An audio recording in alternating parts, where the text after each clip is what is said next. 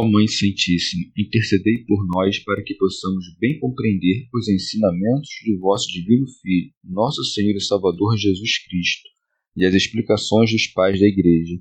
Ó Virgem Imaculada, ofereço-vos este trabalho e peço que abençoais aqueles que o ouvirem, e que seja para a maior honra e glória de Deus. Amém. Senhor Onipotente, purificai o meu coração e os meus lábios vós que purificastes os lábios do profeta Isaías com carvão em brasa, e dignai-vos, por tal modo, purificar-me com a vossa misericórdia, para que possa dignamente anunciar o vosso santo Evangelho. Por Jesus Cristo, nosso Senhor. Amém. Senhor, abençoai-me. Que o Senhor resida no meu coração e nos meus lábios, para que anuncie digna e convenientemente o seu Evangelho. Amém. Evangelho de Nosso Senhor Jesus Cristo, segundo São Mateus. O Evangelho revelado aos simples, o Pai e o Filho. Jesus é o Mestre com fardo leve.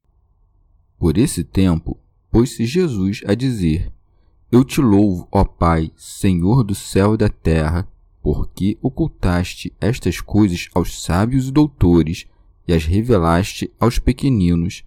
Sim, Pai, porque assim foi do teu agrado. Tudo me foi entregue por meu Pai, e ninguém conhece o Pai senão o Filho, e ninguém conhece o Pai senão o Filho e aquele a quem o Filho o quiser revelar. Vinde a mim, todos os que estáis cansados sob o peso do vosso fardo, e vos darei descanso. Tomai sobre vós o meu jugo, e aprendei de mim, porque sou manso e humilde de coração e encontrareis descanso para as vossas almas, pois meu jugo é suave e meu fardo é leve. Comentários dos Pais da Igreja Pseudo Crisóstomo Sabendo que muitos haveriam de duvidar do que disseram acima, a saber, que os judeus não o quiseram receber e os gentios o receberam prontamente, o Senhor responde aos seus pensamentos, dizendo: eu te louvo, ó Pai, Senhor do céu e da terra. Comentário de São Tomás de Aquino em forma de glosa. Isto é, a ti que fizestes os céus e governas na terra, ou literalmente. Santo Agostinho. Se Cristo, que está muito longe de todo pecado, diz: Eu confesso, deduz que a confissão não é própria somente de quem peca, mas é também, às vezes, de quem louva. Nós confessamos, pois, seja louvando a Deus, seja nos acusando. Quando disse eu te confesso, quis dizer eu te louvo e não eu me acuso. São Jerônimo.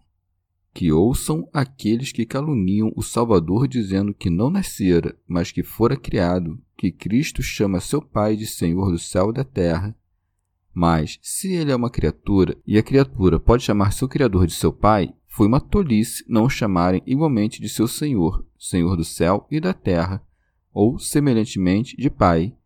Ele dá graças a Deus por ter revelado aos apóstolos o mistério de seu advento, o qual os escribas e os fariseus, que se tinham por sábios e prudentes, ignoravam. Por isso segue porque ocultaste estas coisas aos sábios doutores e as revelaste aos pequeninos. Santo Agostinho. Sob o nome de sábios e doutores, entende-se os soberbos, conforme manifesta o Senhor pelas palavras: revelaste aos pequeninos. E quem são os pequeninos senão os humildes? São Gregório Magno. E não acrescenta: revelaste estas coisas aos tolos, mas aos pequeninos com o que condena o orgulho e não a acuidade de espírito. São João Crisóstomo. Ou, ao dizer aos sábios, não se refere à verdadeira sabedoria, mas àquela que pareciam ter os escribas e os fariseus, por sua eloquência. E por isso não diz revelaste estas coisas aos tolos, mas aos pequeninos, isto é, aos simples ou rústicos. Com isso, nos ensina a fugir do orgulho e a zelar pela humildade. Santo Hilário de Poitiers Para os sábios estão ocultos os segredos e as virtudes das palavras de Deus, mas para os pequeninos eles são revelados. Aos que são pequeninos em malícia, mas não em inteligência. Aos que são sábios por causa da presunção de sua estupidez, e não por causa da prudência. São João Crisóstomo. É causa de alegria que tenham sido revelados a estes, terem sido ocultados àqueles, não é causa de alegria, mas de pranto. Ele não se alegra por isso, mas por saberem eles o que os sábios não sabem. Santo Hilário de Poitiers o Senhor confirma, segundo o juízo da vontade do Pai, a equidade do fato de todos aqueles que não quiserem se fazer pequenos diante de Deus se tornarem estúpidos em sua própria sabedoria. Por isso disse: Sim, Pai, porque assim foi do teu agrado. São Gregório Magno. Estas palavras nos dão uma lição de humildade, a fim de que não pretendamos discutir temerariamente os juízos divinos sobre a vocação de uns e a desaprovação de outros, manifestando-nos ao mesmo tempo que não pode haver injustiça naquilo em que ele, que é justo, tanto se compraz. São Jerônimo. Com estas palavras, também pede a seu pai, com muita ternura, que culmine a obra começada nos apóstolos. São João Crisóstomo. Tudo o que o Senhor disse aos discípulos nesta passagem torna-os mais precavidos, porque é natural que, tendo expulsado demônios, tivessem um conceito elevado de si mesmos.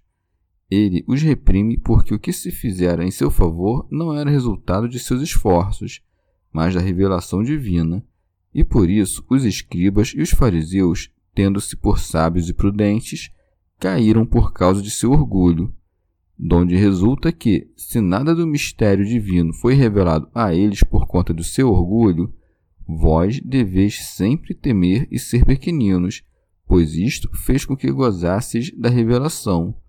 E como disse Paulo, Deus entregou-os a paixões de ignomínia.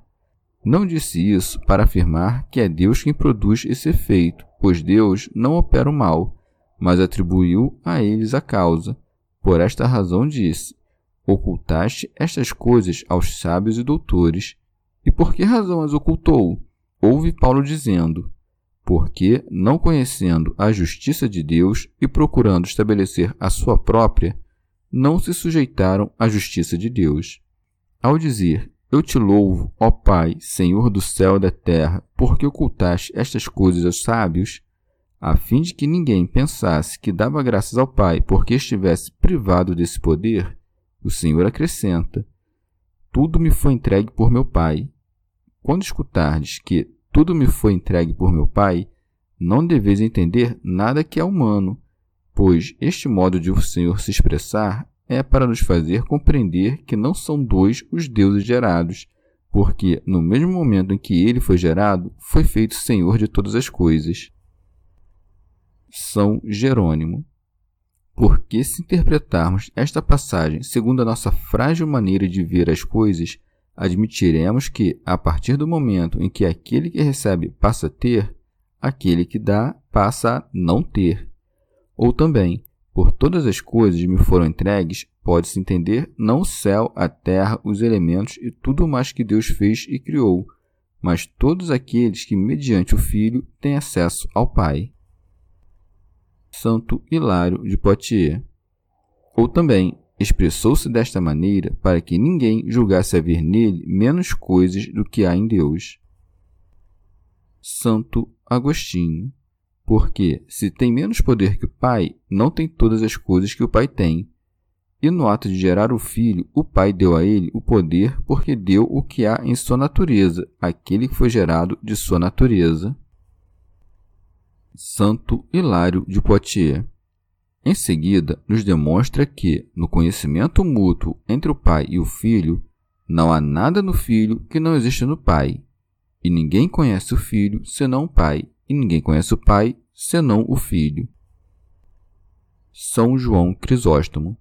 Por este mesmo fato de ninguém conhecer o pai senão o filho, manifesta-nos ocultamente que são da mesma natureza, como se dissesse por que alguém se há de admirar que eu seja senhor de todas as coisas, tendo eu uma coisa superior a todas elas, a saber, conhecer o Pai e ser de sua mesma natureza.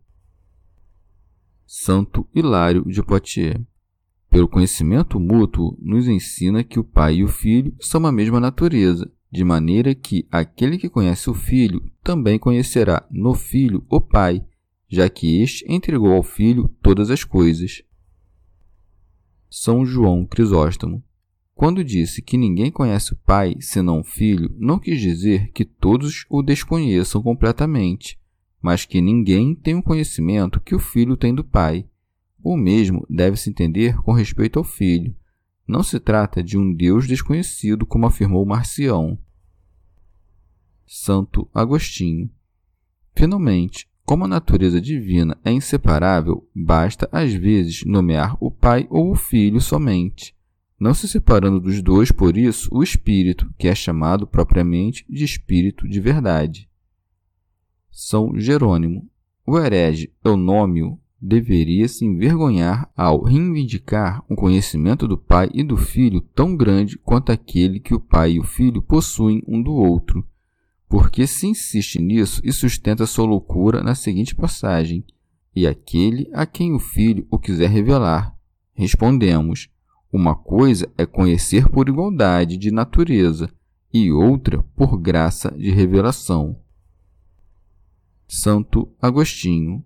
O Pai é revelado por seu Filho, isto é, por seu Verbo, Pois, assim como as palavras que proferimos revelam, de um modo temporal e transitório, a si mesmo e aquilo de que falamos, quanto mais o Verbo de Deus pelo qual todas as coisas foram feitas. Esta palavra nos revelou o Pai enquanto Pai, por ser o mesmo e da mesma forma que o Pai. Quando disse ninguém conhece o Filho senão o Pai, não disse e a quem o Pai o quis revelar, mas, quando disse ninguém conhece o Pai senão o Filho, acrescentou e aquele a quem o Filho o quiser revelar. Mas isso não quer dizer que o Filho não possa ser conhecido senão pelo Pai. O Pai pode ser conhecido não só pelo Filho, mas por todos aqueles a quem o Filho o revelar. Assim dizemos que, por revelação do Filho, conhecemos o Pai e o Filho, porque o Filho é a luz da nossa inteligência. E no que segue, e aquele a quem o Filho o quiser revelar, compreendemos não só o Pai, mas também o Filho, porque estas palavras estão relacionadas às anteriores, porque o Pai é expresso por seu Verbo, e o Verbo não só declara aquilo que por ele é declarado, mas também declara a si mesmo. São João Crisóstomo. Logo, se revela o Pai, revela-se também a si mesmo, não o disse por ser evidente, e disse o que precede para o caso de alguém o colocar em dúvida. Também nos demonstra que está tão identificado com o Pai que é impossível chegar ao Pai senão mediante o Filho, e era principalmente isto o que escandalizava, porque o entendiam como contrário a Deus, e é esta crença o que tratou de destruir por todos os meios.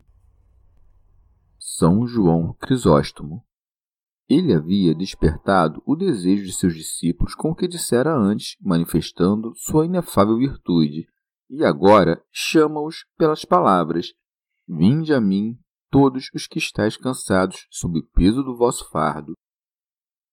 Santo Agostinho. E por que nos cansamos, senão porque somos homens mortais carregando vasos de barros que nos põem em tantas angústias? Mas, se os vasos frágeis da carne nos angustiam, dilatemos os espaços da caridade. Porque disse: Vinde a mim. Porque disse: Vinde a mim todos os que estáis cansados, senão para que não nos cansemos. Santo Hilário de Poitiers chama a si todos os que trabalham sob as dificuldades da lei e a carga do pecado. São Jerônimo o profeta Zacarias testemunha que a carga do pecado é muito pesada, dizendo: Depois vi que era levantado um disco de chumbo, e reparei que uma mulher estava sentada no efá. Então disse o anjo: Eis a iniquidade. E o salmista completa: As minhas culpas, como uma carga pesada, me oprimem demasiadamente. São Gregório Magno é certamente um jugo cruel e um duro peso da servidão estar submetido às coisas temporais, ambicionar as terrenas, reter as que morrem, querer estar no que é instável, apetecer o que é passageiro, e não querer passar com aquilo que passa, porque quando contra a nossa vontade essas coisas que primeiro afligiam nossa alma com o desejo de possuí-las desaparecem, passam a nos atormentar com medo de perdê-las. São João Crisóstomo. E não disse: Vinde este ou aquele, mas todos os que estáis nas preocupações, nas tristezas e nos pecados, não para castigar-vos, mas para perdoar-vos os pecados. Vinde, não porque eu necessite da vossa glória, mas porque quero vossa salvação. Por isso disse: E vos darei descanso. Não disse apenas: Eu vos salvarei, mas o que é muito mais: Eu vos aliviarei, isto é, colocar-vos-ei numa completa paz. Rábano Mauro não só vos aliviarei, mas saciar-vos-ei com uma restauração interior. Remígio de Auxerre. Vinde, disse, não com os pés, mas com a ação, não com o corpo, mas com a fé, porque esta é a entrada espiritual que nos aproxima de Deus. Por isso disse: Tomai sobre vós o meu jugo. Rábano Mauro. O jugo de Cristo é o Evangelho de Cristo, que associa e conjuga numa mesma unidade os judeus e os gentios. É este jugo que ele manda colocarmos sobre nós, isto é, termos como grande honra levá-lo. Não aconteça que, colocando-o debaixo de nós, isto é, depreciando-o perversamente, o pisoteemos com os pés enlodados dos vícios. Por isso acrescenta: Aprendei de mim, Santo Agostinho. Não a criar o mundo, não a fazer nele grandes prodígios, mas aprendei de mim a ser manso e humilde de coração. Queres ser grande? Começa então por ser pequeno. Queres levantar um edifício grande e elevado? Pensa primeiro no fundamento da humildade. E quanto mais quiseres elevar o edifício, tanto mais profundamente deves cavar seu fundamento. E até onde há de tocar a cúpula de nosso edifício? Até a presença de Deus. Rábano Mauro. Nosso Senhor nos manda sermos afáveis nos costumes e humildes em nossos sentimentos. Manda-nos também que não ofendamos ninguém, que não desprezemos ninguém e que tenhamos dentro do nosso coração todas as virtudes que manifestamos em nossas obras exteriores. São João Crisóstomo ele, por isso, começa a expor as leis divinas pela humildade e propõe a maior recompensa com as palavras: E encontrareis descanso para vossas almas.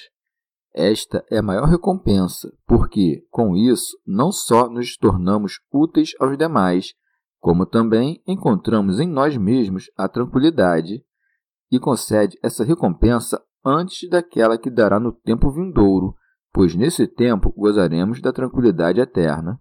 E para que não se enchessem de temor ao ouvir as palavras carga e jugo, acrescenta: Pois meu jugo é suave e meu fardo é leve.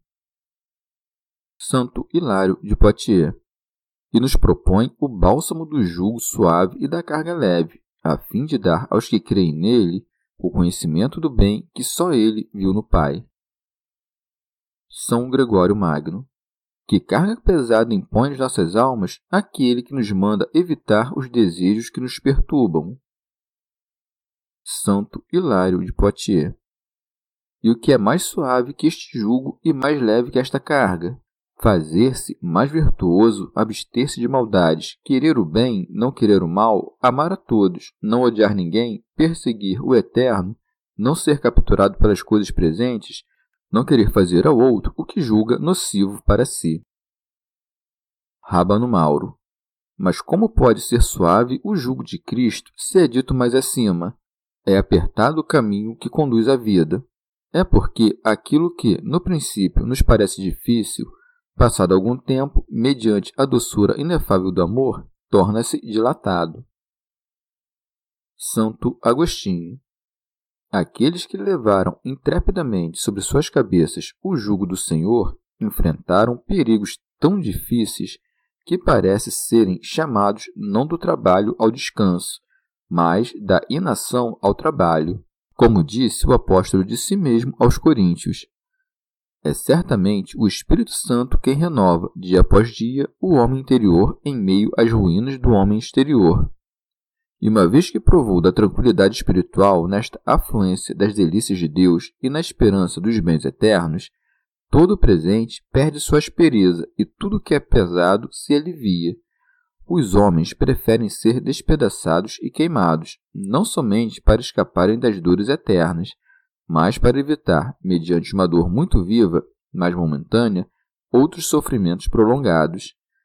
Que tempestades e penas molestas não sofrem os comerciantes a fim de conseguirem riquezas que irão perecer. Mesmo aqueles que não amam as riquezas sofrem as mesmas dificuldades. Mas aqueles que as amam sofrem o mesmo, mas para eles não se tratam de dificuldades, pois o amor torna fácil e quase nulas todas as coisas, não importa que sejam aterrorizantes e monstruosas. Quanto mais fácil a caridade faz o caminho para a verdadeira felicidade do que a paixão, quanto pôde, fez o caminho para a miséria. São Jerônimo. Como pode o Evangelho ser mais suave que a lei se esta só castiga o homicídio e o adultério, enquanto o Evangelho castiga até a ira e a concupiscência? Há na lei muitos preceitos que, segundo ensinou o apóstolo de maneira claríssima, são impraticáveis. Na lei se exige a obra, no Evangelho a intenção, com a qual se pode obter a recompensa sem que se tenha realizado a obra. O Evangelho manda fazermos o que nos é possível, isto é, não desejar, e isso está dentro do nosso arbítrio. A lei, ao castigar o adultério, não castiga a vontade, mas o resultado. Imaginai que numa perseguição foi violada uma virgem. O Evangelho a recebe como virgem, porque não pecou por sua vontade, mas a lei a repudia porque foi violada. Chegamos ao fim de mais um dia de comentários da Catena Áurea. Muito obrigado por ficarem até aqui. Que Nossa Senhora derrame suas graças sobre nós e até amanhã.